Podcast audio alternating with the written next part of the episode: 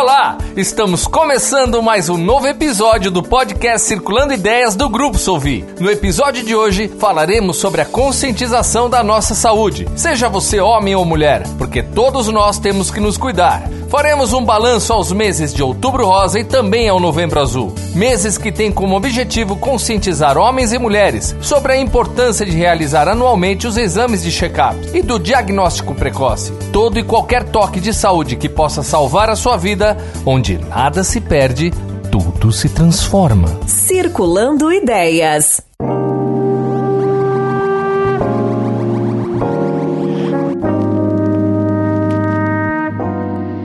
Confira agora os cuidados e dicas compartilhadas conosco pelo Dr. Márcio Kajikawa, médico ginecologista, formado pela Escola de Medicina Unifesp e responsável pela ginecologia no setor de clínica check-up do Hospital do Coração, HCOR. Primeiramente, gostaria de agradecer né, ao Grupo Solve. E como você já disse, aproveitando o gancho do Outubro Rosa, a gente vai abordar também um pouquinho sobre a prevenção de outros tipos de câncer, né, que acomete as mulheres. A gente só lembra do câncer de mama, mas lembra que existe câncer de intestino, câncer de útero, né, que são extremamente importantes na população feminina. Como o tema é Outubro Rosa, acho que é interessante falar um pouquinho sobre a história. Como é que surgiu o Outubro Rosa? Não sei se todo mundo conhece a história, acho que é um pouquinho interessante. Então, câncer de mama, sem sombra de dúvida, é uma doença que traz grande preocupação, né? um grande temor na mulher. Né? seja pela sua frequência, então é muito comum você ter uma amiga, uma colega, uma parente que teve essa doença, e ela traz bastante estigmas, principalmente relacionados à doença, ao tratamento.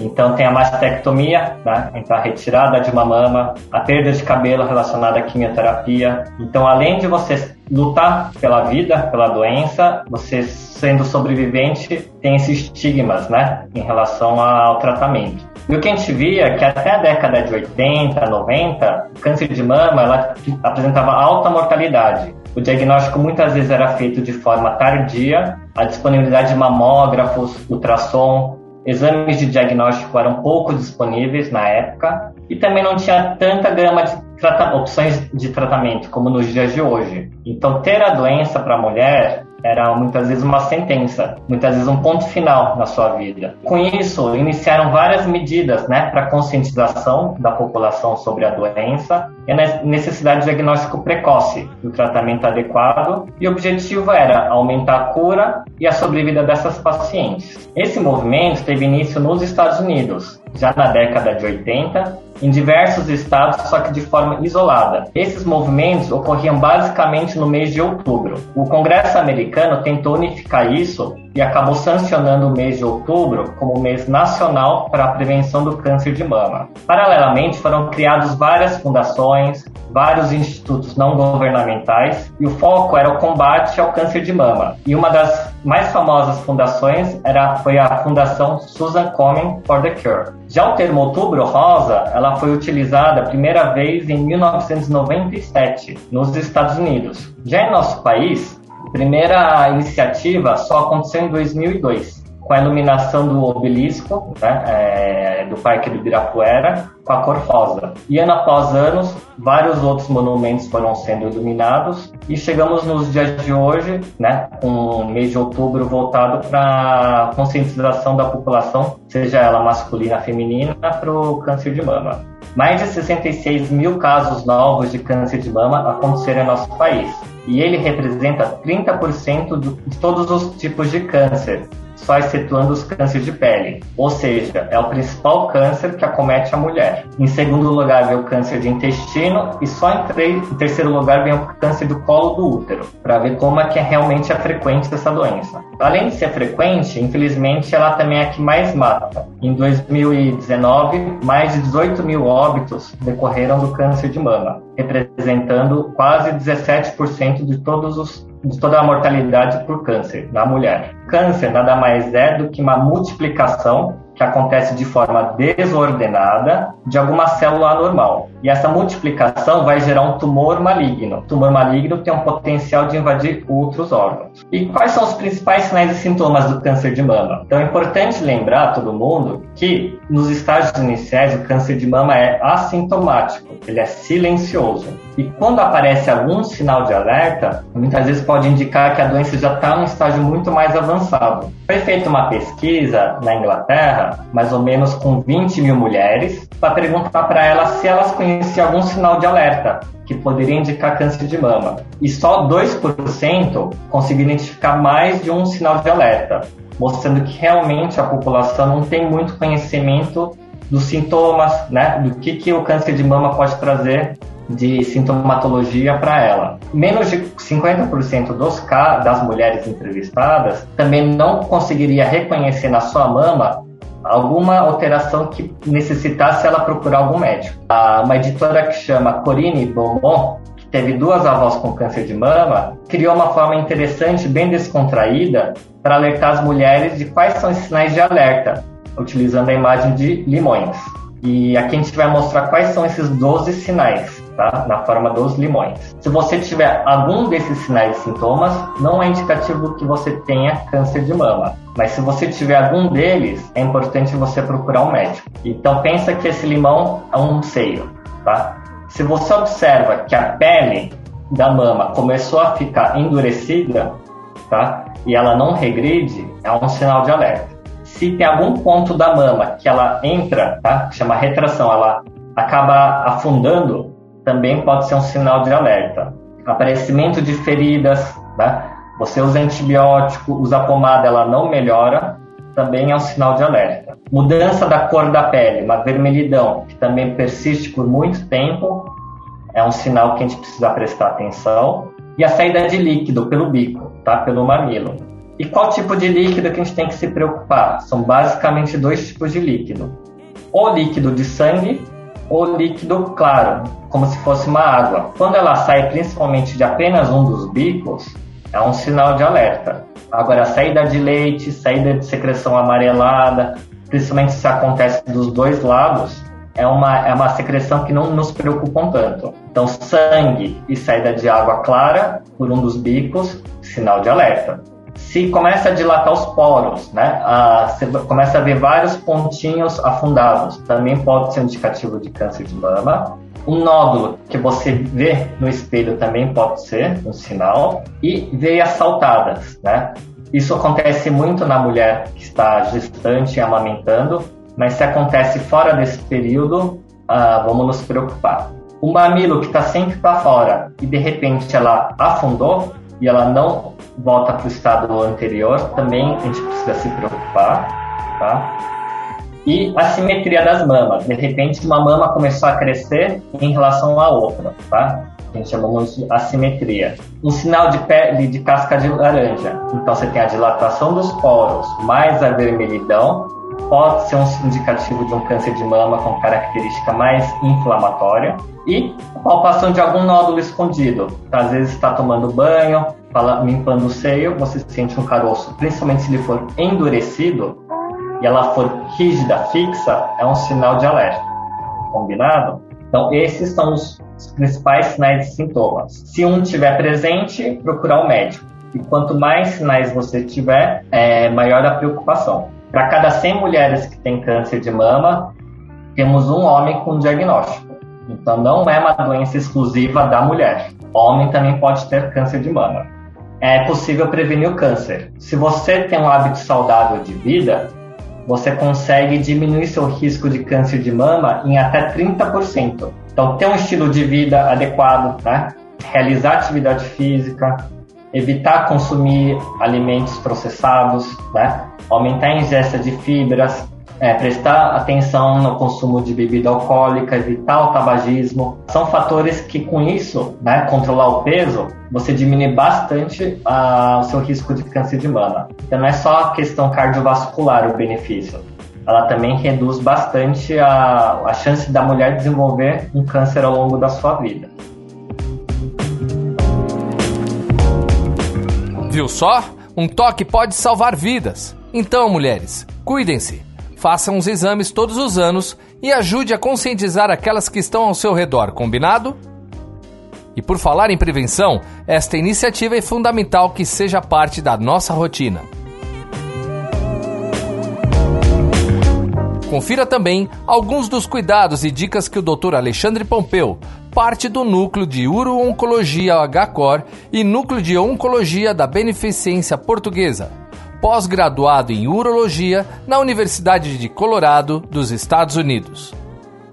Eu primeiramente queria agradecer a Solvi pelo convite, para mim é um prazer estar aqui com vocês e a postura de vocês é, é, é, é muito importante assim para todos os funcionários. E eu queria falar para os funcionários que vocês são pessoas com muita sorte de ter uma empresa por trás de vocês pensando absolutamente só na prevenção de possíveis doenças e no tratamento dessas doenças. Então eu parabenizo a, a Solvi por essa é, atitude e vamos em frente. Brincadeiras à parte, o homem, né? O homem a gente, o Outubro Rosa é muito mais fácil, né, do que o, o Novembro Azul. O homem ele tem esse tabu. Eu acho que com o passar dos anos esse tabu vem mudando, né? A geração do meu, do meu pai, por exemplo, é muito mais entre aspas, preconceituosa do que a minha geração, do que a geração talvez dos meus filhos, mas é, é, muito mais fácil a gente falar do Outubro Rosa do que do Novembro Azul. O importante é a gente entender que tem que se prevenir de qualquer maneira. Então, eu, eu não falo de Novembro Azul, eu, eu falo do câncer de próstata, como a gente pode evitar, como a gente pode tratar e se é possível curar, né? E o Novembro Azul, ele tem o objetivo de combater a doença e principalmente motivar a população masculina ao fazer os nossos exames preventivos. E é exatamente por aquele motivo que eu falei. O Outubro Rosa é simples. A gente fala, as mulheres por si só, elas já fazem consulta no ginecologista já desde a adolescência. É muito raro a gente ver um adolescente ir no urologista assim tão frequentemente quanto a mulher. Por isso que é importante a gente sempre conscientizar os homens nesse aspecto. Mas eu preciso começar perguntando para vocês, sabe quem pode ter câncer de próstata? E a resposta é qualquer homem. E o câncer de próstata ele não escolhe. Ele não escolhe se o, o homem é rico, se o homem é pobre, se é negro, se é branco, se é amarelo, não importa. E essas são algumas figuras conhecidas, provavelmente da maioria, que tiveram câncer de próstata e que trataram. Robert De Niro, que é o ator que todo mundo conhece, o Ben Stiller também, o Rudolph Giuliani, que foi prefeito de Nova York por bastante tempo, François Mitterrand, que foi é, presidente da França, e o Silvio Santos aqui em São Paulo. Então, para vocês verem que o câncer de próstata ele não escolhe. E o que, que é a próstata e para que, que ela serve? A próstata é uma glândula localizada logo abaixo da bexiga. E o canal da urina passa no meio dela. O canal, dela, o canal da urina se chama uretra. Ele tem o tamanho e a forma de uma noz. A próstata ela tem duas funções que a gente conhece. Um é a produção de parte do esperma, que é aquilo que o homem ejacula quando tem relação sexual, e o outro é o controle urinário. Existem várias doenças que podem acometer a próstata, não só o câncer de próstata. O câncer não é a doença mais comum da próstata. Mas a primeira doença que eu quero falar são as prostatites. Prostatites é uma inflamação na próstata. Assim como a gente tem amidalite, a prostatite não deixa de ser uma inflamação. Ela pode ser aguda ou crônica e o tratamento é semelhante a uma amidalite, anti-inflamatório, antibiótico, etc. A doença mais comum da próstata, que é a hiperplasia prostática benigna, é o aumento da próstata. E a hiperplasia não tem nenhuma relação com câncer. Ou seja, o paciente que tem próstata maior não tem maior chance de ter câncer. E o paciente que tem próstata pequena também não tem menor chance. São coisas totalmente distintas. Ela é muito comum com o envelhecimento dos homens de tal maneira que 90% dos homens têm algum grau de hiperplasia prostática benigna. E os sintomas da hiperplasia prostática benigna, ou HPB, são o jato mais fraco, o paciente começa a demorar para urinar, vai mais ao banheiro, tem a sensação que não esvazia totalmente a bexiga e por aí vai. O câncer de próstata é a doença mais preocupante da próstata. Ele é mais frequente na zona periférica da próstata. Por isso que quando a gente toca, faz o toque retal, a gente sente muitas vezes o câncer de próstata, porque ele está na, na, parte de fora da próstata. Ele pode aparecer num tamanho de próstata normal, não necessariamente próstata grande ou próstata pequena. E essa é a fase mais, mais importante. Ele não causa nenhum tipo de sintoma na fase inicial. É uma doença traiçoeira, porque ele não dá sintomas e é nessa fase que a doença é potencialmente curável. Então, só para vocês terem uma ideia, o câncer de próstata é o segundo câncer mais frequente entre os homens. Ele só perde para os tumores de pele, que são aqueles tumorzinhos que a gente vira e mexe vê tirando no, no consultório de dermatologia. A gente faz um diagnóstico de câncer de próstata a cada 7 minutos. Um óbito por doença por câncer de próstata a cada 40 minutos no Brasil. 42 homens vão ao óbito por dia no Brasil por câncer de próstata. 25% dos portadores de câncer de próstata, um quarto, morrem devido à doença. 20% dos pacientes com câncer de próstata são diagnosticados numa fase avançada onde a gente não consegue mais a cura. E quando os sintomas começam a aparecer, 95% dos casos, ou seja, a imensa maioria, já está em fase bastante adiantada. O diagnóstico precoce, se a gente faz o diagnóstico numa fase inicial, as chances de cura são de 90%. Mas quando eu estou falando câncer, o que, que é câncer? Todas, todo órgão é composto por células. As nossas células, elas são programadas. Elas nascem, fazem a função dela e morrem. É uma programação normal. O câncer ele é uma alteração celular. Por alguma agressão à célula, por qualquer que seja o motivo, cigarro no câncer de pulmão, cigarro no câncer de bexiga, não importa. Há um crescimento anormal e desordenado dessas células essas células elas não têm a mesma função normal. Então começa a crescer aqueles tumores enormes com células que não têm nenhuma função, que só parasitam o organismo. Por isso que o, o, o paciente quando está com câncer no estágio avançado está emagrecido, está consumido, que a gente fala. As células estão parasitando ele. E quais são os fatores de risco para o câncer de próstata? Um, idade. Quanto mais velho, maior o risco de câncer de próstata. Os negros eles têm mais incidência, mais chance de ter câncer de próstata. O histórico familiar os homens com parentes com câncer de próstata têm duas a três vezes mais chance de câncer de próstata. A alimentação, como eu já disse, rica em gordura animal saturada e a obesidade. Pacientes obesos têm maior probabilidade de ter câncer de próstata. Como é feito o diagnóstico do câncer de próstata? A história clínica, sempre levando em consideração alguns sintomas, mas sempre lembrando que na fase inicial o câncer de próstata não dá sintomas, mas a gente tem que se ater se o paciente teve algum histórico familiar de câncer de próstata ou se tem algum outro sintoma. O exame que obrigatório, o exame do toque retal e o PSA que eu vou falar mais para frente, o que, que é o PSA ou antígeno prostático específico. E por que que o toque é tão importante? 20% dos pacientes que têm câncer de próstata têm o PSA normal. Se eu só fizer o PSA e não fizer o toque retal, eu vou estar tá perdendo o diagnóstico em um quinto dos pacientes. Então, tem muito paciente que chega para mim e fala assim, mas deixa eu só fazer PSA. Um quinto dos pacientes com câncer de próstata tem o PSA totalmente normal. Então, se a gente não fizer o toque, eu posso estar perdendo. E por que que o toque retal é tão importante? A gente sente a consistência da próstata, aumenta a detecção dos casos precoces. É por isso que é importante. Mas o que é o PSA, né, que todo mundo fala? O PSA é um exame de sangue. É uma substância que está no sangue que é produzido especificamente só pela próstata. Então, é uma, é ele é um marcador de alterações da próstata. O PSA isolado, ele tem uma utilidade meio questionável. O valor alterado pode ser câncer, mas pode ser outro, outros problemas. Ou seja, se o PSA está aumentado, a gente tem que pesquisar. Então não é porque o PSA está aumentado que o paciente tem câncer. Mas ele, ele não é específico para tumor, mas ele tem uma relação direta. E como é que a gente trata o câncer de próstata? Tem muitas coisas novas, muitas. Não é só cirurgia, não é só radioterapia, não é só quimioterapia. Tem muitas coisas que a gente pode fazer. Então, para todo homem deve consultar o urologista anualmente a partir dos 50 anos. Valorize sua vida. Previna-se contra o câncer de próstata.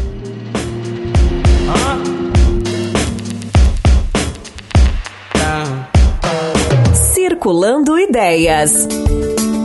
E esse foi mais um podcast Circulando Ideias. E foi muito bom ter você aqui conosco. Espero que vocês tenham curtido e fiquem atentos aos próximos episódios que serão divulgados nas redes sociais do Grupo Solvi. No Insta, arroba Circulando Ideias e no Facebook e no LinkedIn do Grupo Solvi. Até mais!